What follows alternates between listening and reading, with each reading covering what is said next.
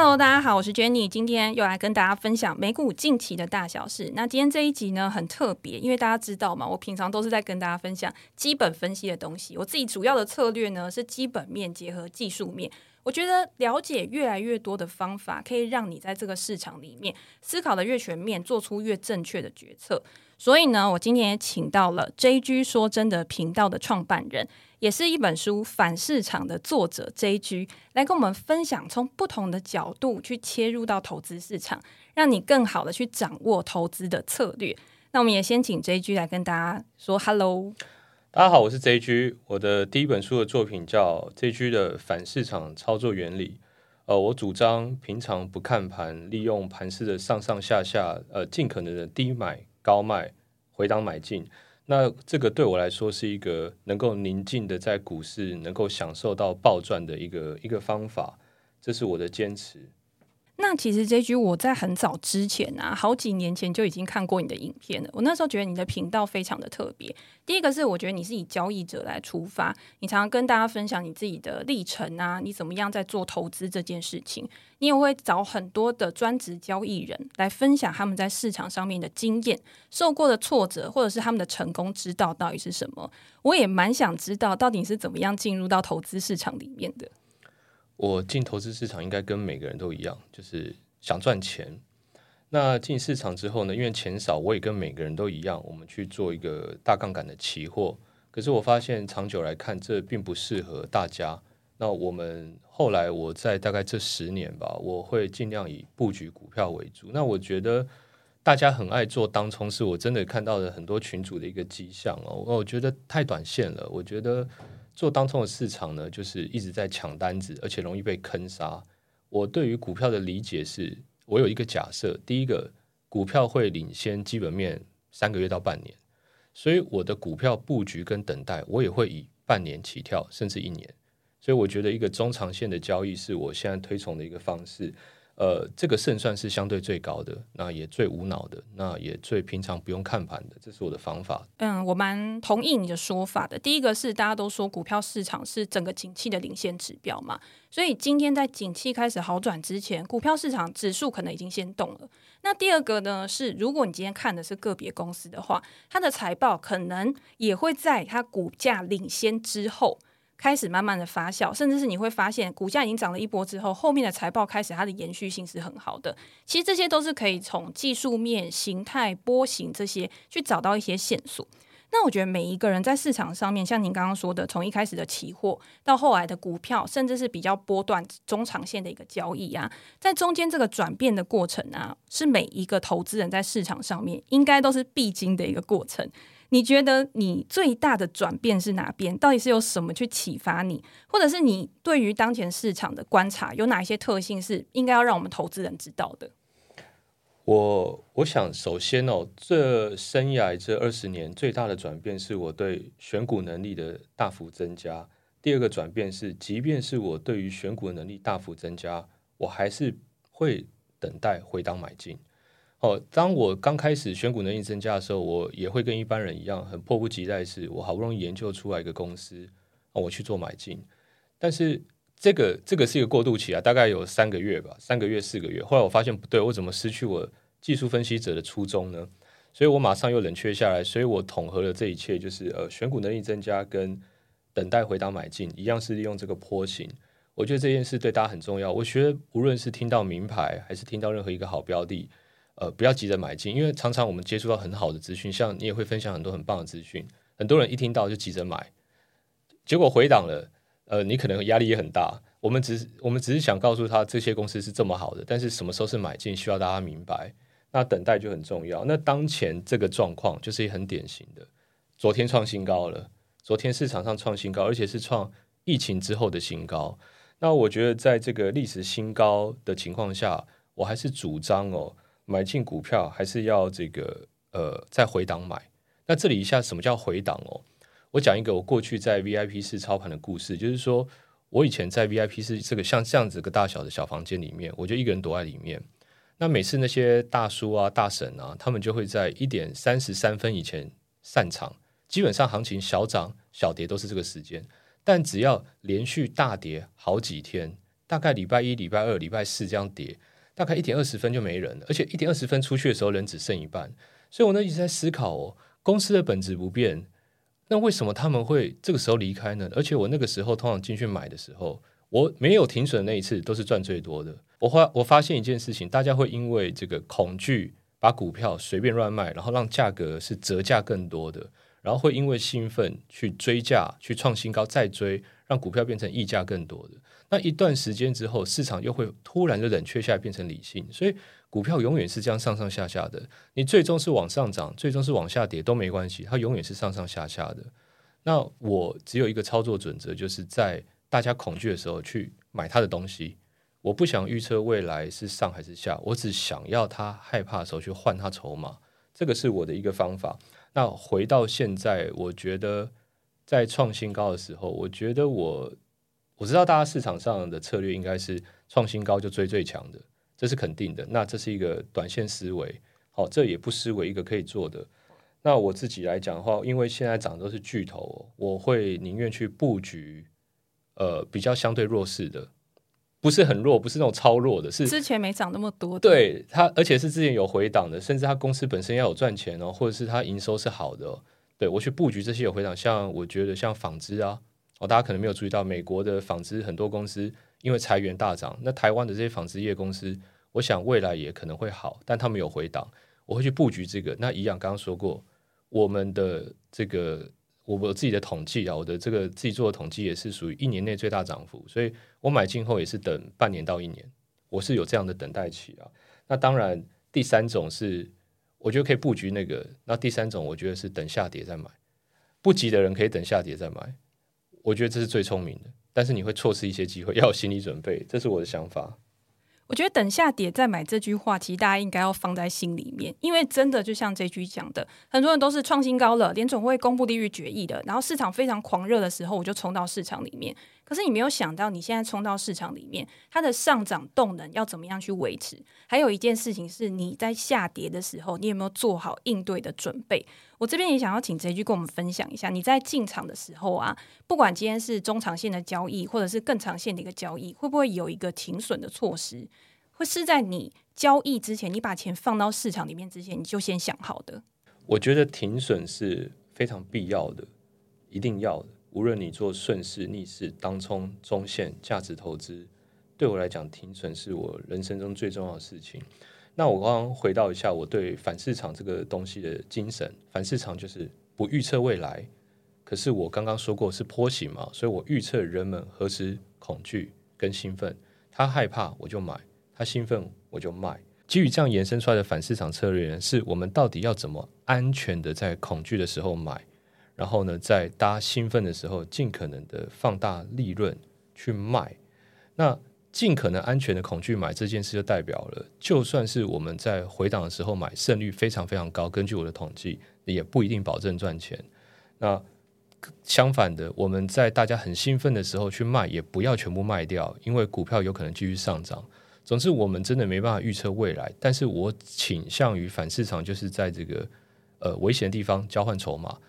我我其实觉得反市场是一个很我很主我很主打的精神，也是很多投资人喜欢的方法。可是讲出来其实会容易害到人。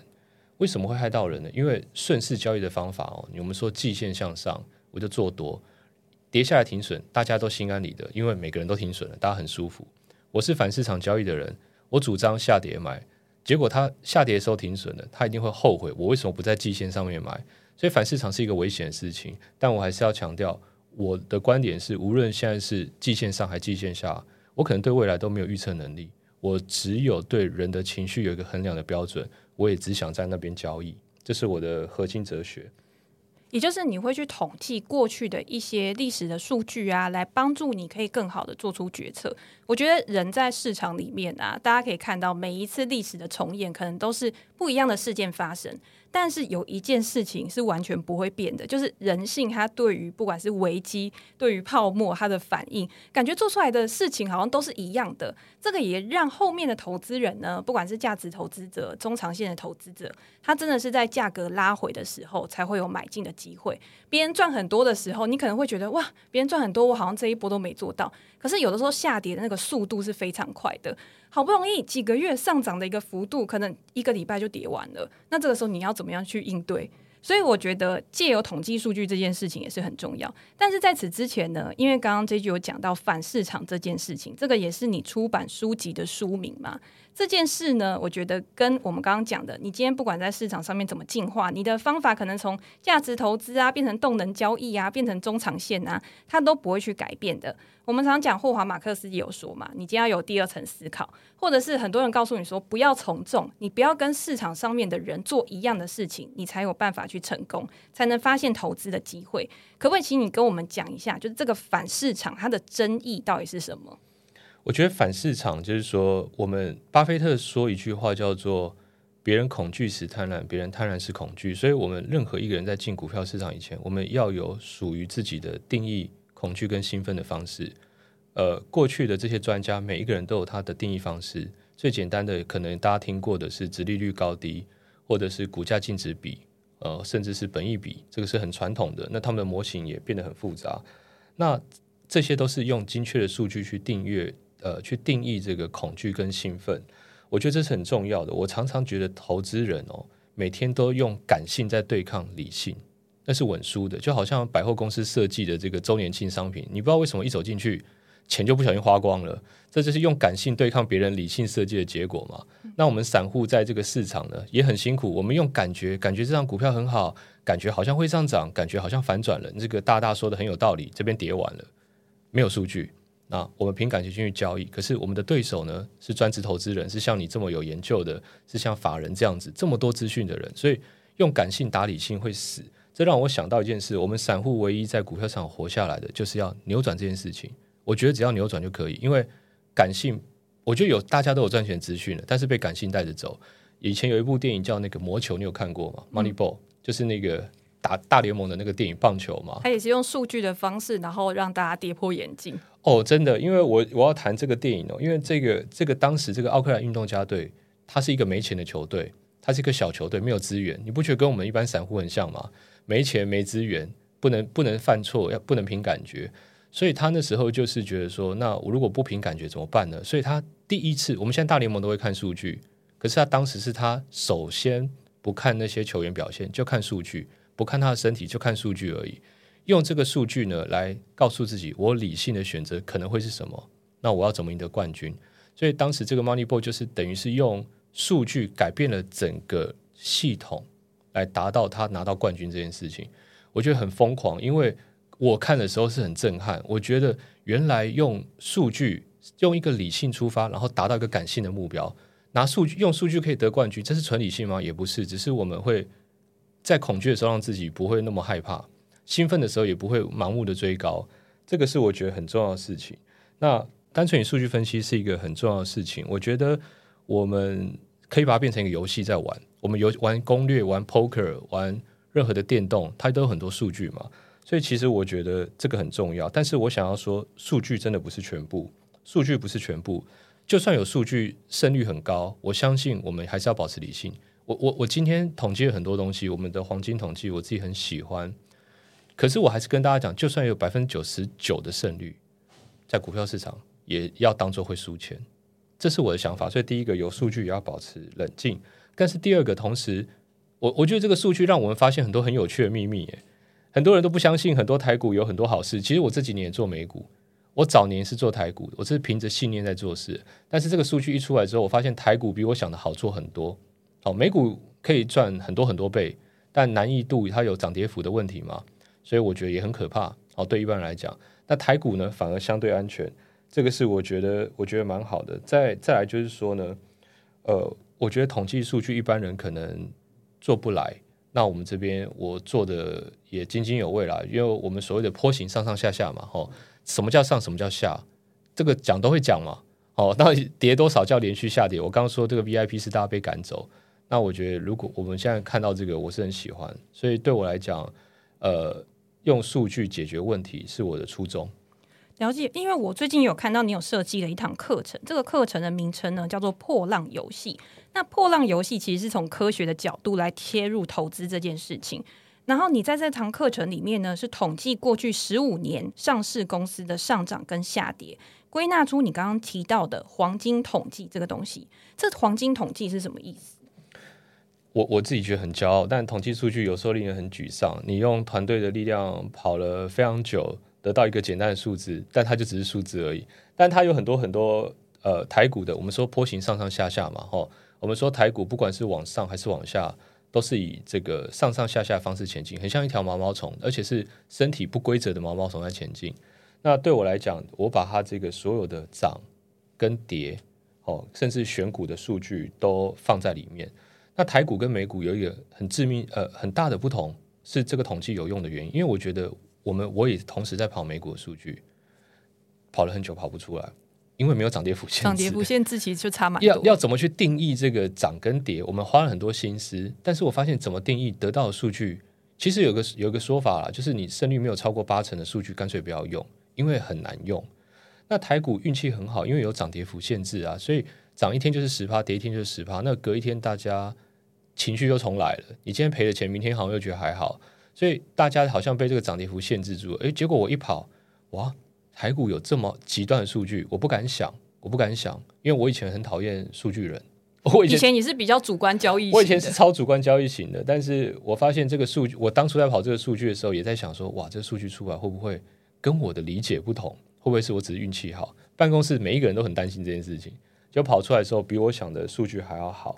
所以我觉得这个数据很有趣。我我我我一我对台股真的很多误解，我不晓得你是不是哦。我我第一个误解，我问你看看啊，我们真的是好玩。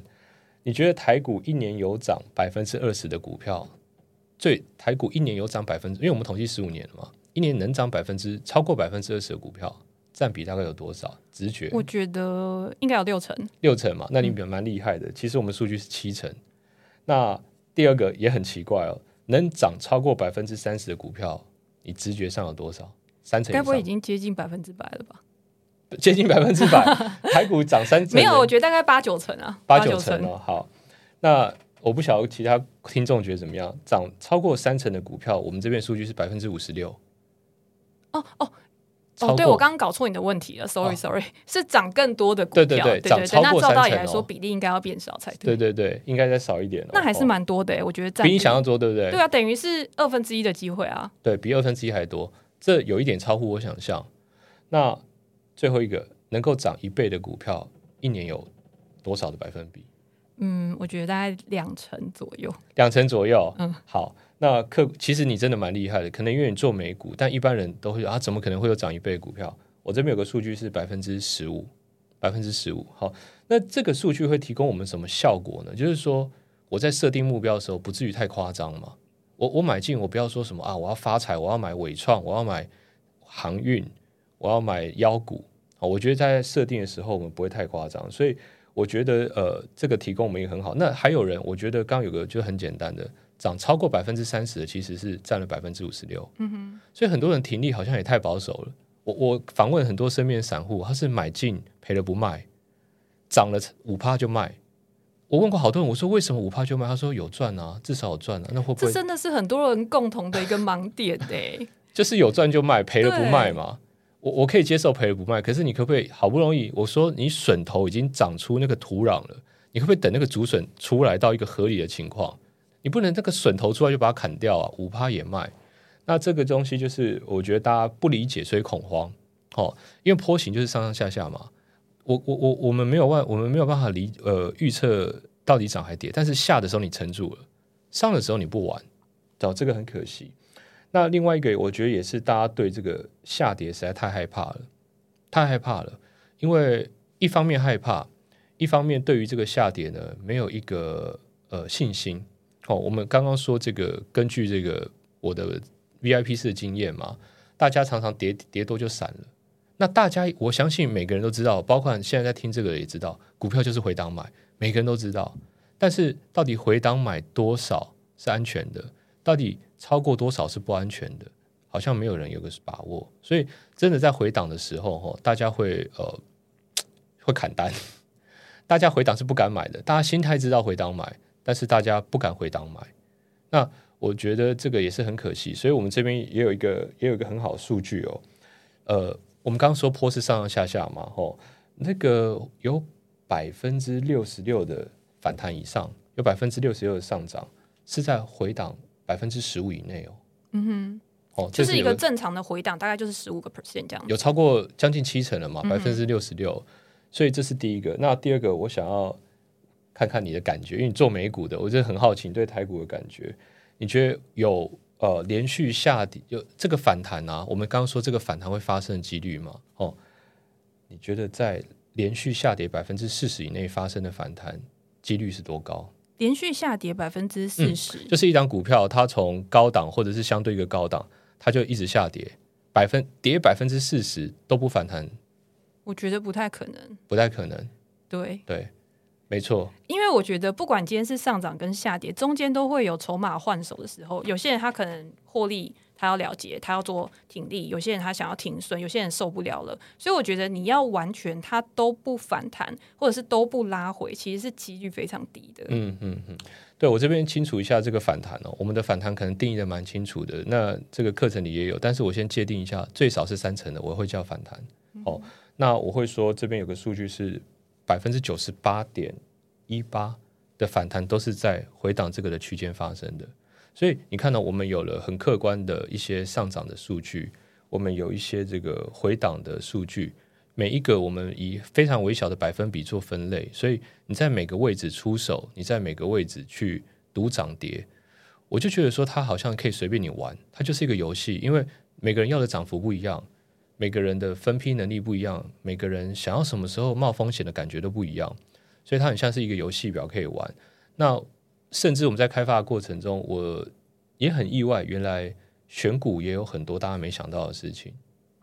那我还蛮想知道，嗯、就是这个破浪游戏它里面所提供的数据啊，到底是比较适合用在顺势交易，还是比较适合用在逆势交易？破浪游戏所有的这个。统计哦，基本上都是逆势交易，一样是反市场。嗯、就是我这个人的的这个劣根性是不会变的。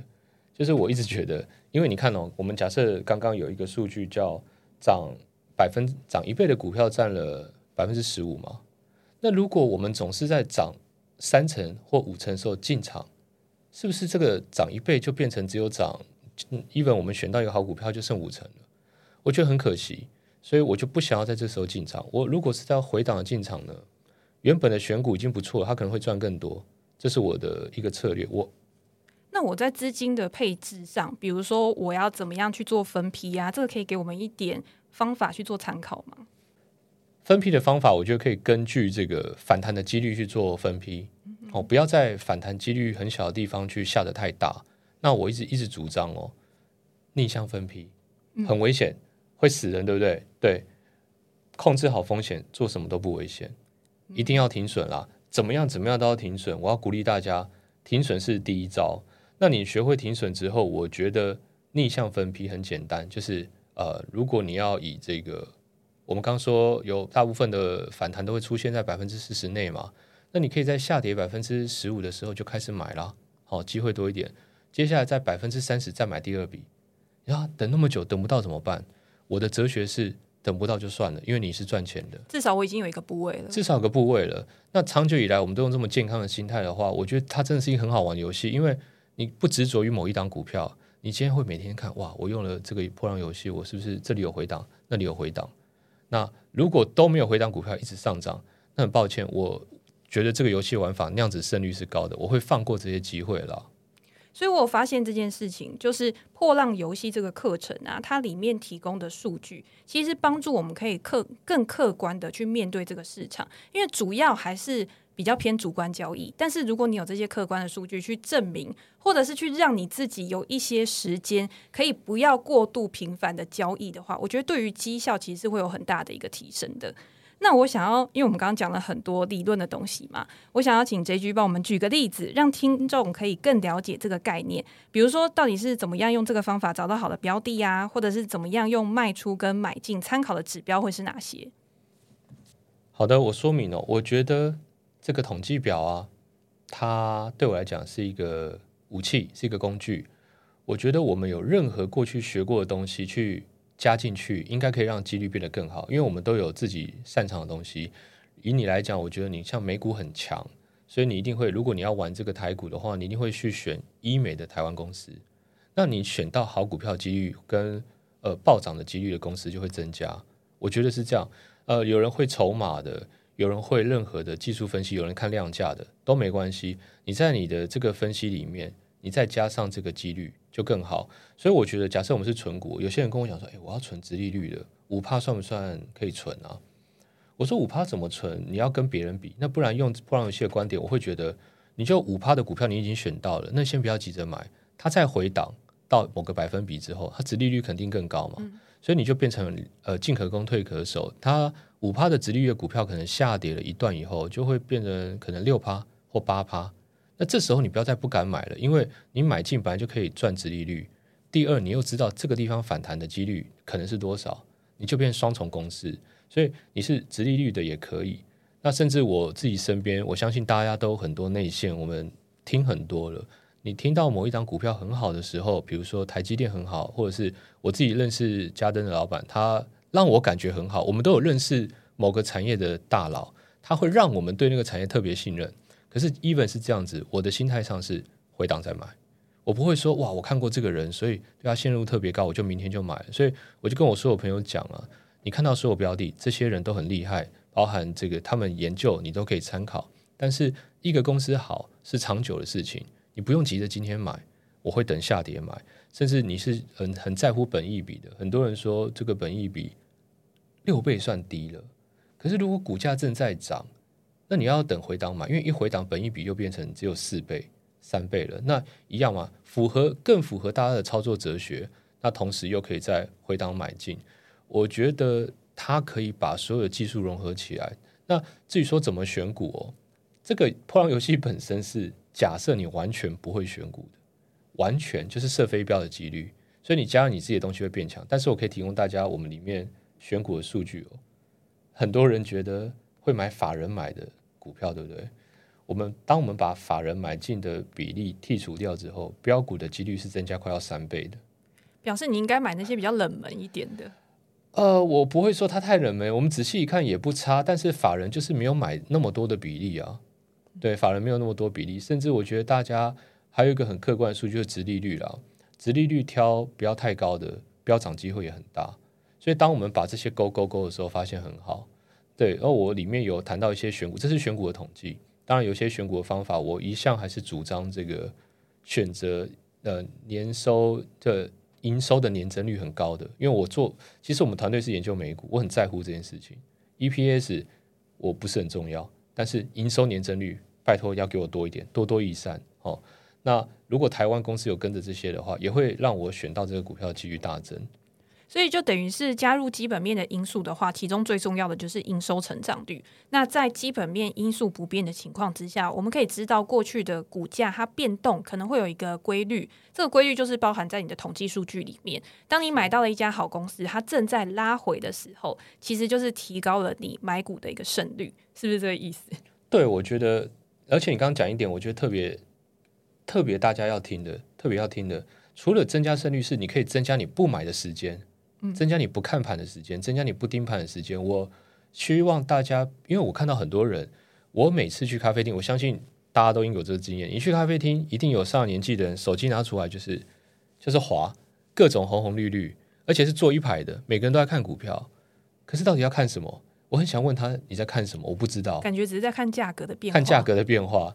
那我会觉得说，你不如用破浪游戏的话，你就是手机设个闹钟嘛，你就下跌了百分之多少之后再来看。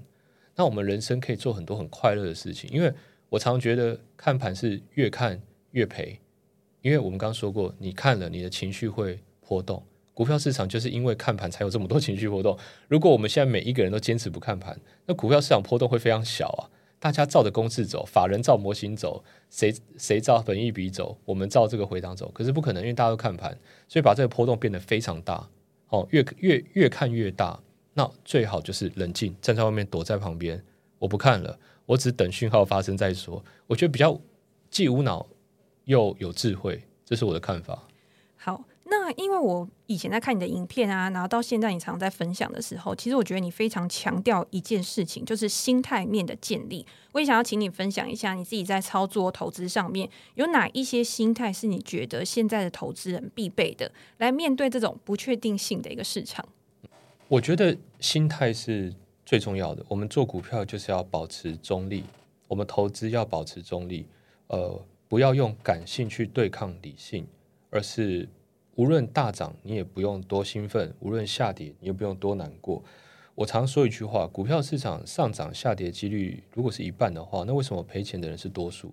这是超不合理的，根本就不合理。无论是存股价值投资，为什么赔钱是多数呢？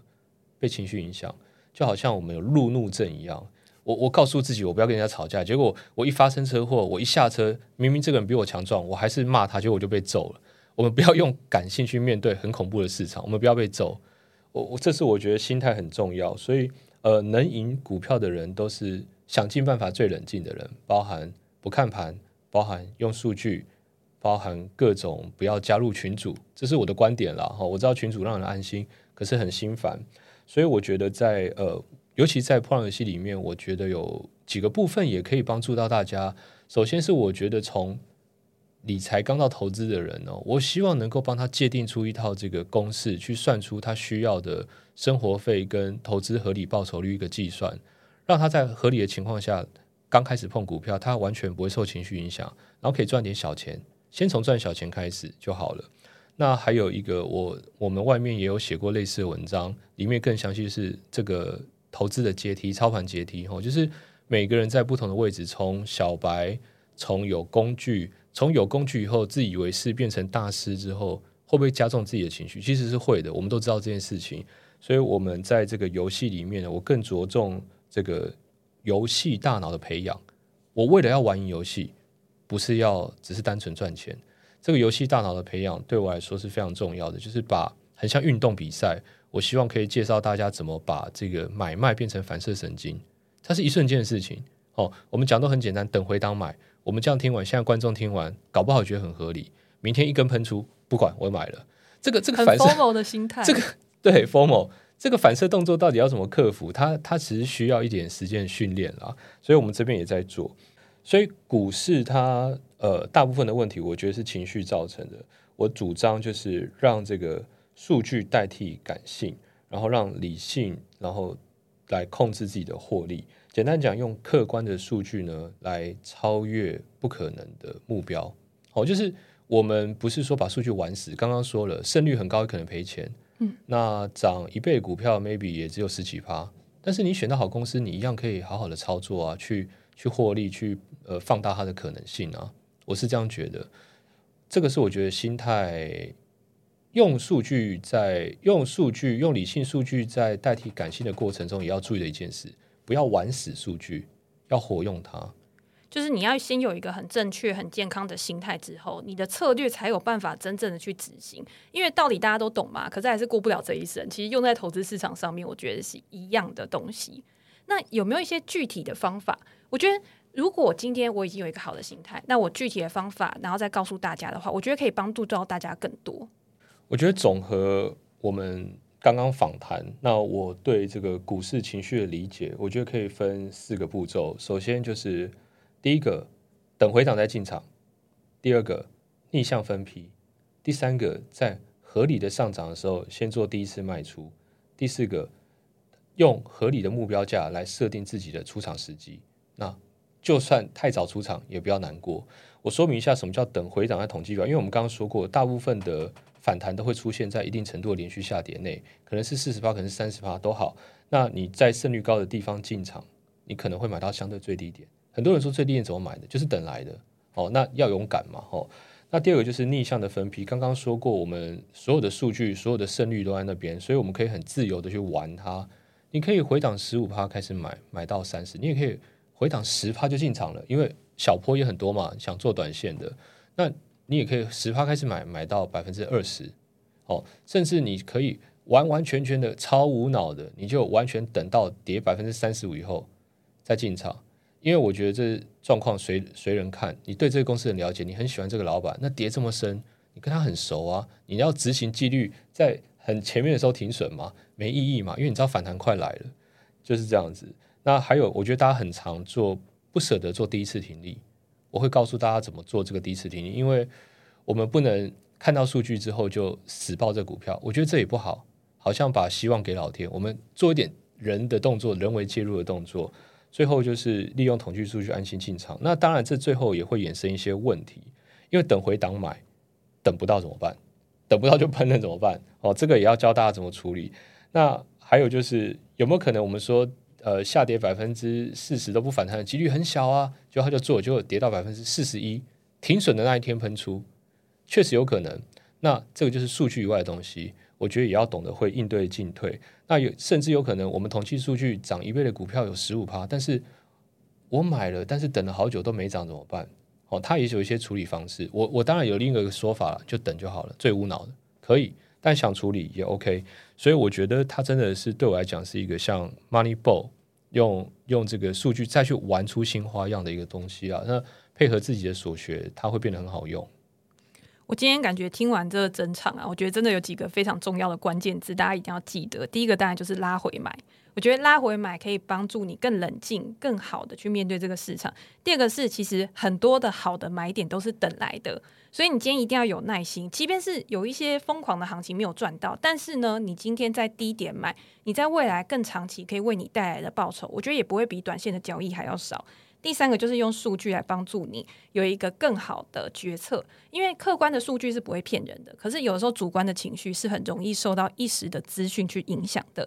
最后就是把这些去统合成专属于你自己的数据，这个应该也是在破浪游戏超科学的投资任意门的课程里面，我觉得你会有更进一步的讨论跟解释，可以让大家呢对这个课程有更好的一个帮助。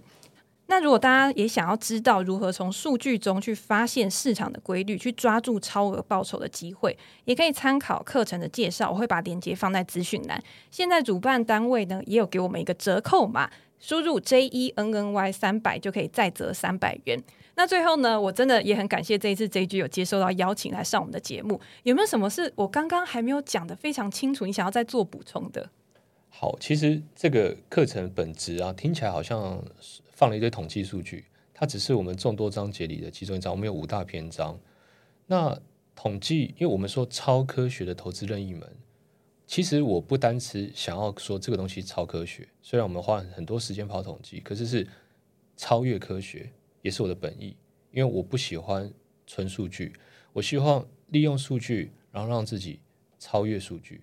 因为你要有个客观的基础，然后你要知道你现在在做梦，你很清楚你在做梦，你做的决定就会不一样。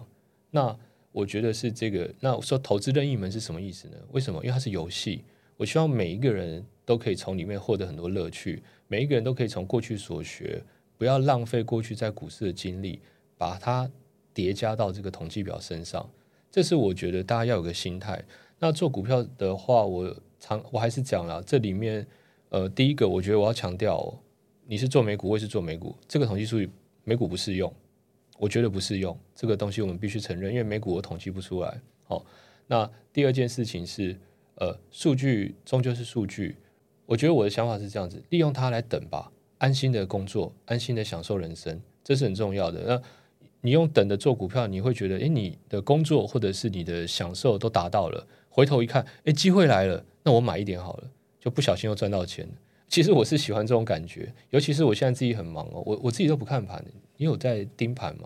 哎、欸，我觉得多少还是会看一下，只是看，只是多少看一下，或者是看一些公司的基本面，因为我自己就对研究这一块很有兴趣。是是，我们现在团队有三个人在帮我研究基本面嘛，吼，这我也很有兴趣。可是就像你刚刚提的，这些东西都不不是盘后一定要看的。嗯嗯。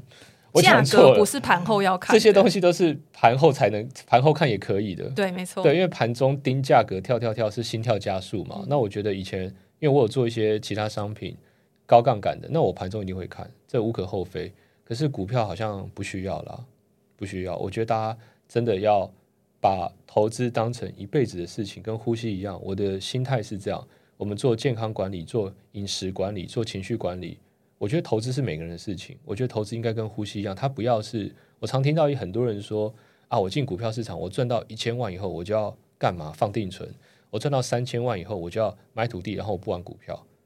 那那表示你没有一个方法。它其实应该可以做到跟呼吸一样，它是 lifestyle，我觉得应该是这样子。破浪游戏只是一个小小的开始，它不应该是结束。我觉得它应该是伴随大家一生的好东西。好，那如果大家想要进一步了解到底什么是破浪游戏，帮助你可以更悠游自在的在这个股海上面去赚到超额报酬的话。那就赶快参考资讯栏的连接，然后可以有更进一步的一个介绍。那我们今天就先跟大家分享到这边。如果大家有任何问题的话，也欢迎在留言的地方告诉我们。有任何想要问 JG 的问题的话，我们之后有机会也可以再请他来上节目。那今天就先这样喽，大家拜拜，拜拜，谢谢。